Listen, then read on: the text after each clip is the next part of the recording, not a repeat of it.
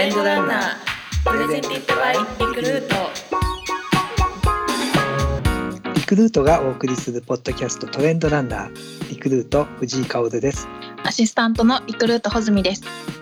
トレンドランナーは仕事探しや学び方美容や食といったさまざまなテーマの最新トレンドについてリクルートで働くその道のプロが語っていくポッドキャストです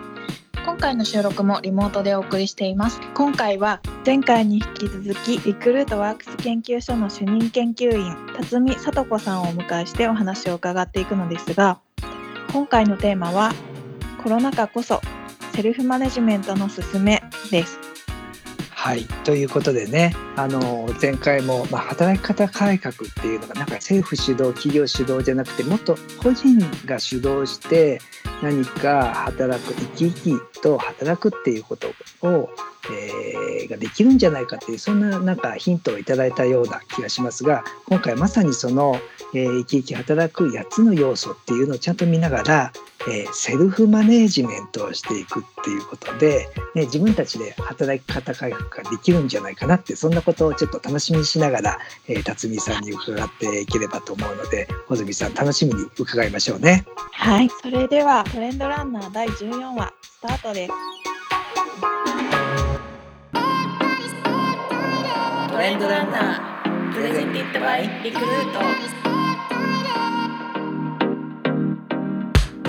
クルートがお送りするポッドキャストトレンドランナー。今回はリクルートワークス研究所の主任研究員辰巳聡子さんをお迎えしております。よろしくお願いいたします。前回は、えー、生き生き働くための、え、必要な8要素っていうことをお話を伺いました。で、えーまあ、今のね、えー、コロナ禍ということで、えーまあ、リモート疲れみたいなこともありますが生き生き働く要素というのが満たされてない人も多いと、え、思います。リスナーの方の中にもね、え、そんな方もいらっしゃったんじゃないでしょうか。でそんな時に今度はどうすればその自分の価値観に合った自分に合った働き方に変えることができるのかということで、え、今回第14話ではですねより具体的な話でコロナ禍のセルフマネジメント術、えー、これについて、えー、辰巳さんにお話を伺っていきたいと思っておりますので辰巳さんよろしくお願いいたします。はいよろしくお願いいたします。はいということでまずは、えー、ズバリですね、えー、生き生き働くためには、えー、どうすればよいのか、えー、この辺から伺っていければと思っております。はいえー、前回ですね生き生き働くっていうことが、まあ、人によってすごく多様だということ、うん、もう一つお話ししたのは8つの要素っていうのは人によってこれ私多めに欲しいとかこれ私少なめでいいですとか、あのバランスが違うっていうことをお話したと思うんですね。で、えー、生き生き働くためにはどうすればいいかっていうことなんですがこの、えー、8つのですね要素を使ってですねぜひその自分が生き生き働く時に何が必要なのかっていうことをですね改めて考えてみていただければなというふうに思っているんです。でえーと、具体的にですねあのじゃあ具体的にどうしていけばいいの？ということについてちょっとお話ししたいと思うんですけれどもあのこの生き生き働くについてですねあの我々対象をですね1万人に拡大をしてあの調査をしたんですけれども、えー、同じ例えば専門職の、えー、技術職としてですねあの働いている人でも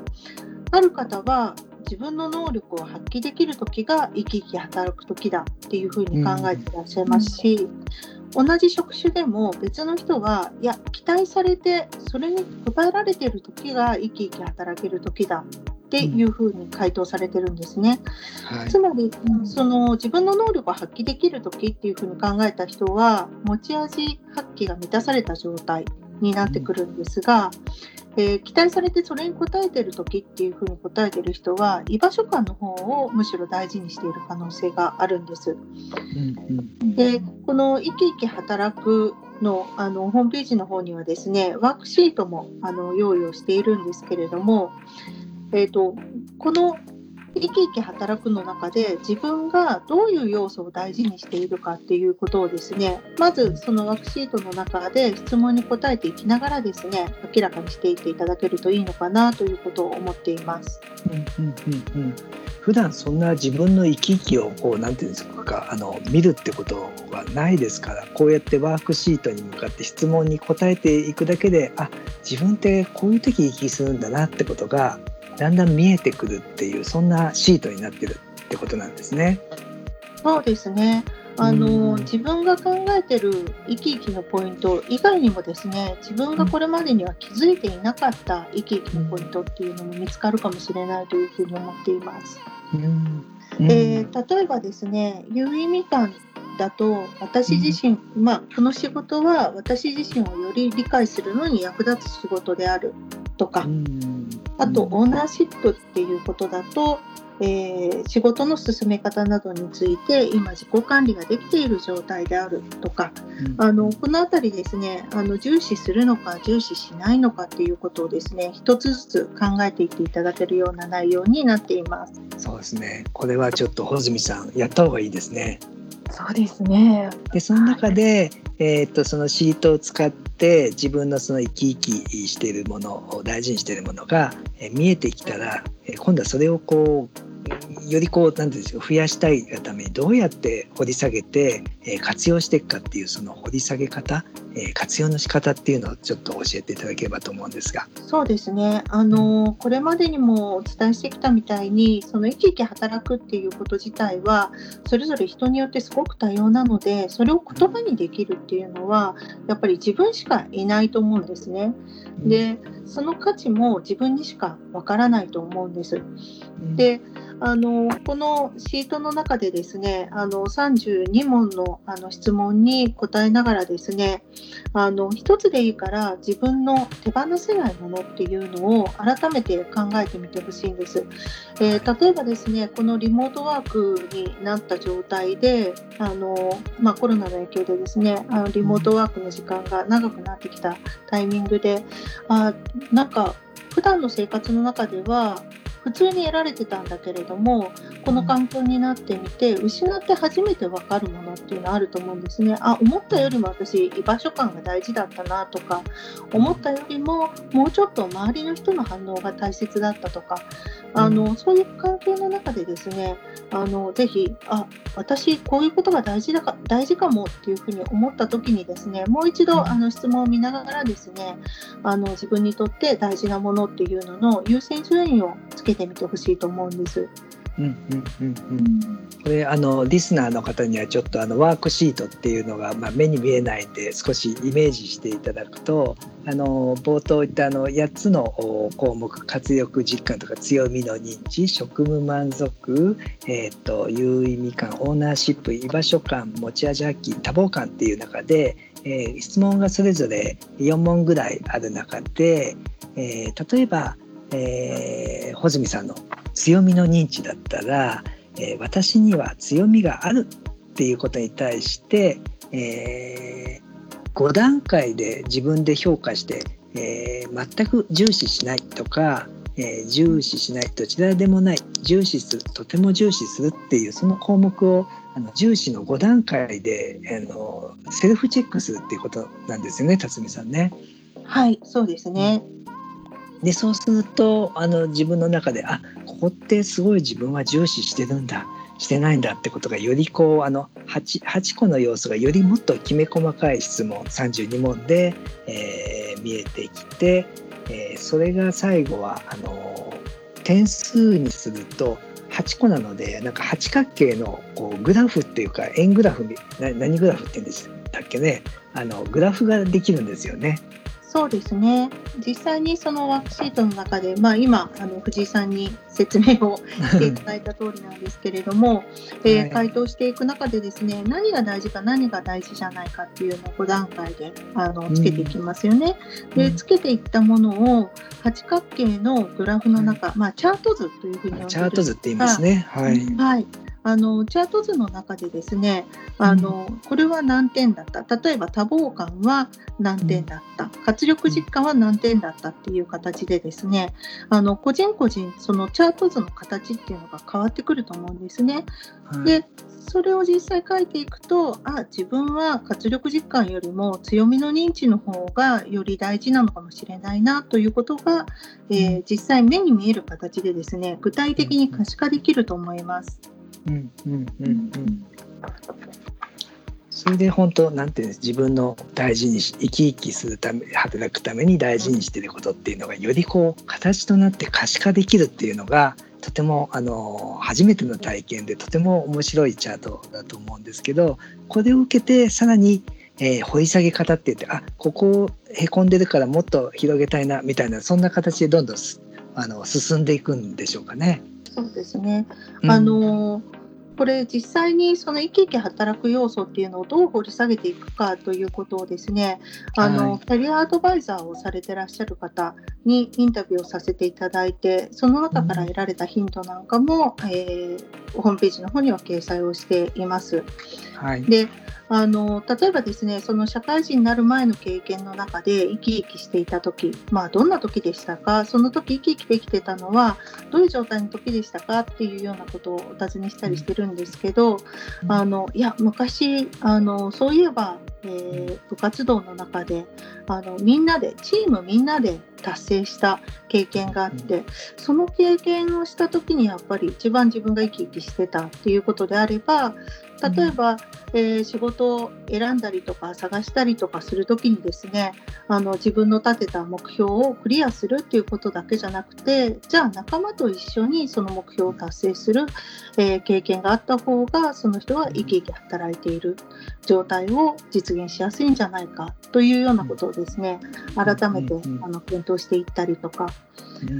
あるいはその自分がやっている、まあ、自分の目の前にある仕事についてですねあの自分のメインの仕事経験だけじゃなくてあの仕事ってやっぱりその周辺であのやっている仕事っていうのもあると思うんですけれども、そのサブの仕事ですね。サブの仕事経験の中で自分が生き生きできる時間っていうのがどういう時間なのかその時間には周りにどんな人がいてどんな仕事の進め方をしていて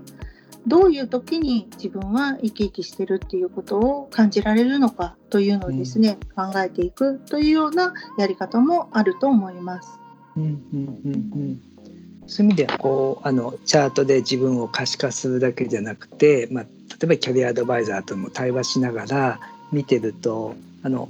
強みの発揮するだけじゃなくてそういうチームとの関係性、まあ、職務満足とかいろんな要素がありましたけどとかサブとのサブの仕事の関係とかまで、えー、実は本当は自分が大事だったんでよりそういうのに近いような仕事ってないでしょうかみたいなキャリアアドバイザーとの対話の中でその取りこぼしてたその大事にした要素みたいなこともあの相談することもできるそんな風にも使えるってことですよね。そうですね。うんうんうんうん。なるほど。だからこれは可視化してさらには何か足りないことを自らあの働きかけたり相談するっていうところにも使えるっていうことでそもそも自分を見ること自体もできなかったですけど足りないことをそれによってよりこう増やしたりするって仕掛けるっていうことにも使えるっていうのはとても良いことかななんて思っていますがえー、これは穂積さんね穂積さんこれちょっとワークシートやってどんな八角形になるかちょっと見てみたいですよね。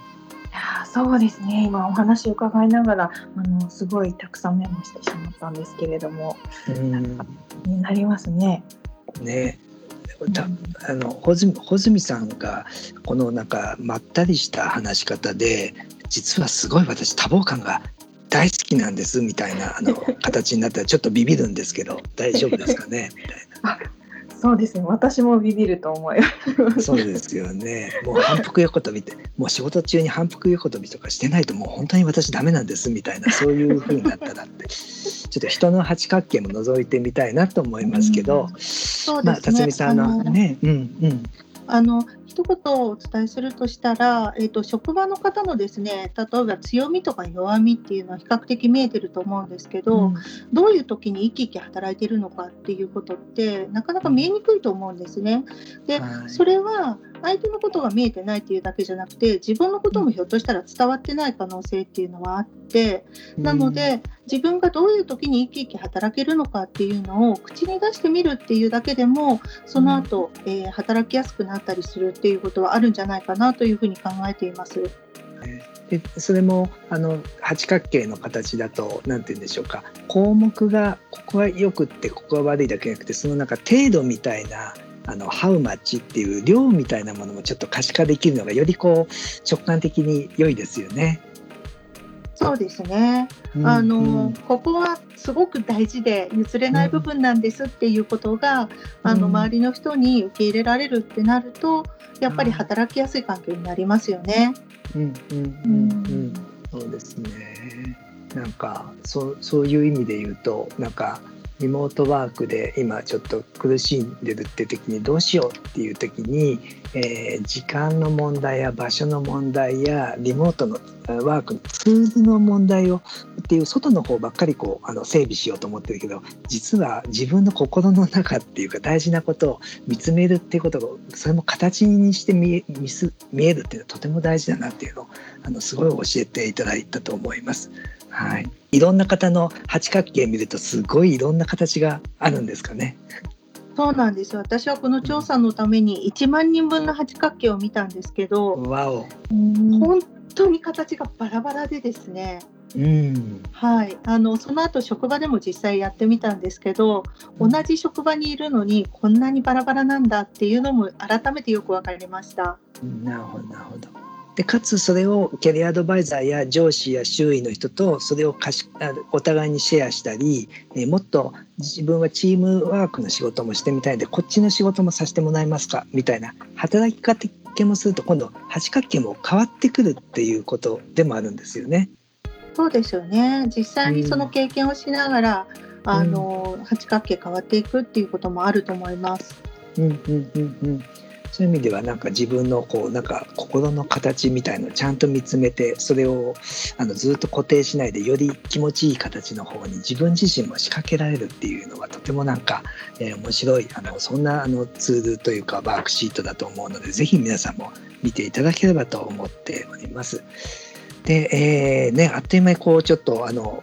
2回目も来てしまいましたがあの最後にあの辰巳さんにちょっとあのずっとねこの1万人の八角形見てきたあの辰巳さんに伺っていきたいと思うんですけど、えー、新しい、まあ、働き方っていうのは今求められている時代あのウィズコロナアフターコロナいろんなニューノーマルいろんな言い方がありますけどこのコロナ禍の時代をどうあのセルフマネジメントしていけばよいのかと。えー、辰巳さんからぜひあのご意見アドバイスをお願いしたいと思います。はいあのそんなに多くのことは言えないと思うんですがあの今回生活が大きく変わっていく中でですね体調のマネジメントとか、まあ、仕事のマネジメントとか多くのセルフマネジメントを改めて進めていくきっかけにはなったと思うんですね。で新しい働き方というのもですね一番最初にお話したみたいにあの国や企業が求めている働き方では生き生き働けない。やっぱりあの自分がですねどうすればいいかっていうことを考えていかなきゃいけない時代に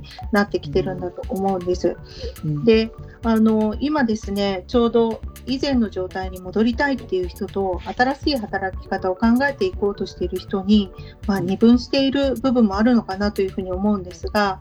あの自分でですねいやもっとあのこうしたいもっとこういう働き方をしたいっていう声がですね増えていくとあのもう少し個人も働きやすい環境っていうのを作っていけるんじゃないかなというふうに思うんです。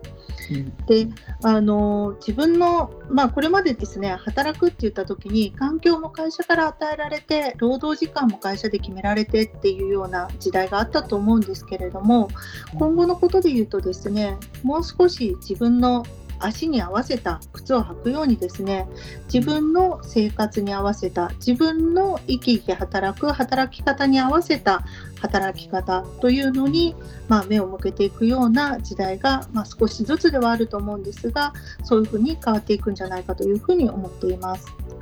はい、そうですね靴のようにっていいですね。なんか靴屋さんでねちょっと当たってると「すいませんちょっと変えてくれますか?」って自分で言いますもんね。そうですね、うん、会社の場合だとなんか窮屈でも我慢しちゃうとかえってああの活躍できなくなっちゃいますもんね。そうなんです。なので、自分の型に合わせた自分の働き方に合わせた働き方にどうやって変えていけばいいかっていうことをぜひ考える時期にしていただけるといいかなというふうに思っているんです。はい、ありがとうございます。なんかあの八角形があの足のサイズのように自分のな心のサイズみたいに見えてきたので、その形にねフィッティングできるように、えー、自らもちゃんとあのまあ自分を見て周りに働きかけるってことですよね。そうですね。はい。えー、穂積さんどうでしょうか？これはもう穂積さんのちょっと八角形もずっとさっきから気になっておりますけど、穂積だけにっていうね皆さんリスナーの方分かりますかね？8に八角形の八角って書いて穂積さんって読むんですからね。もう穂積さんのためのチャートじゃないかと思うんですけど穂積さんこのアドバイスを聞いてどうですか？そうですね。今日はあの私自身もすごい参考になることがたくさんあったので、うん、本当に自分を知るって大事なんだなっていうのが一番思ったことですね。そうですよね。であのチャートを見ながら自分の過去の経験を振り返って、えー、要素に分解して、でサブの仕事でも、はい、あこういう時ってすごいワクワク生き生きしてたなっていうことを見つめるっていう意味で言うと、はい、なんかすごいこうね内省的っていうか自分の方をちゃんと見つめるっていうのはすごい大事なんだなってことを教えてもらいましたよね。はい、はいありがとうございます。あのきっとあのワークスリクルートワークス研究所の、えー、辰巳さんのあのレポートというのが、えー、リンクで紹介されているのでご興味があればぜひあのその中であのワークシートもあの辰巳さんワークシートもあるんですよね。はい、ワークシートも掲載しています。はい、はい、でいろんな方のあのすごいレポートもあるのでぜひあの見ていただければと思っております。ということで、あのあっという間にあの2回目も過ぎちゃいましたが、えー、いっぱいあの教わりました。あのね、生き生き働くっていうことをさらにコロナ禍のセルフマネジメントの勧めを、えー、いっぱい教えていただきました。えー、辰巳さん、あの素敵なお話ありがとうございました。ありがとうございました。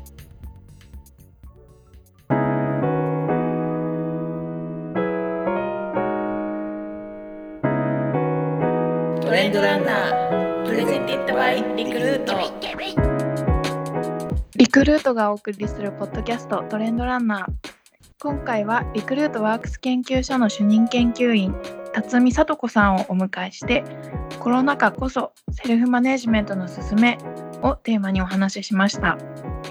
はい。ね八角形チャートの、はい、出てきました穂積さん。八角、はいのという漢字を書いた 穂積さん今回の話聞いていかがだったでしょうか？そうですね。あの藤井さんがどこであのそれをおっしゃるかなちょっと実はドキドキしながら ってたんですけれどやっぱり自分を知るっていうのがあの基本なんだなって改めて思いました。うんうんうんそうですよね。なんか外ばっかりをあの働くっていうと外のもっと休日がとか働き方がとか時間がっていうことばっかりを外を見ちゃいますけど実はな、ね、中を見る外縁より内観をした方がいいんだっていうのをすごい教えてもらったし働き方改革よりもなんか働きかけ改革っていうんですかね自分に働きかけるとかそれを知って他の人にも知っていただくっていう意味で働きかけるっていう意味でなんかすごいなんか能動的な感じがしてよかったですよね。はい。もう穂積さん八方向に働きかけ改革しなきゃいけないですよ。あ、そうですね。ちょっと早速チャートを作ってやってみたいと思います。はい。リクルートがお送りするポッドキャストトレンドランナー。この番組は仕事探しや学び方、美容や食といったさまざまなテーマの最新トレンドについてリクルートで働くその道のプロが語っていくポッドキャストです。お相手はアシスタントのリクルート穂積とリクルート藤井薫でした。次回の更新もお楽しみに。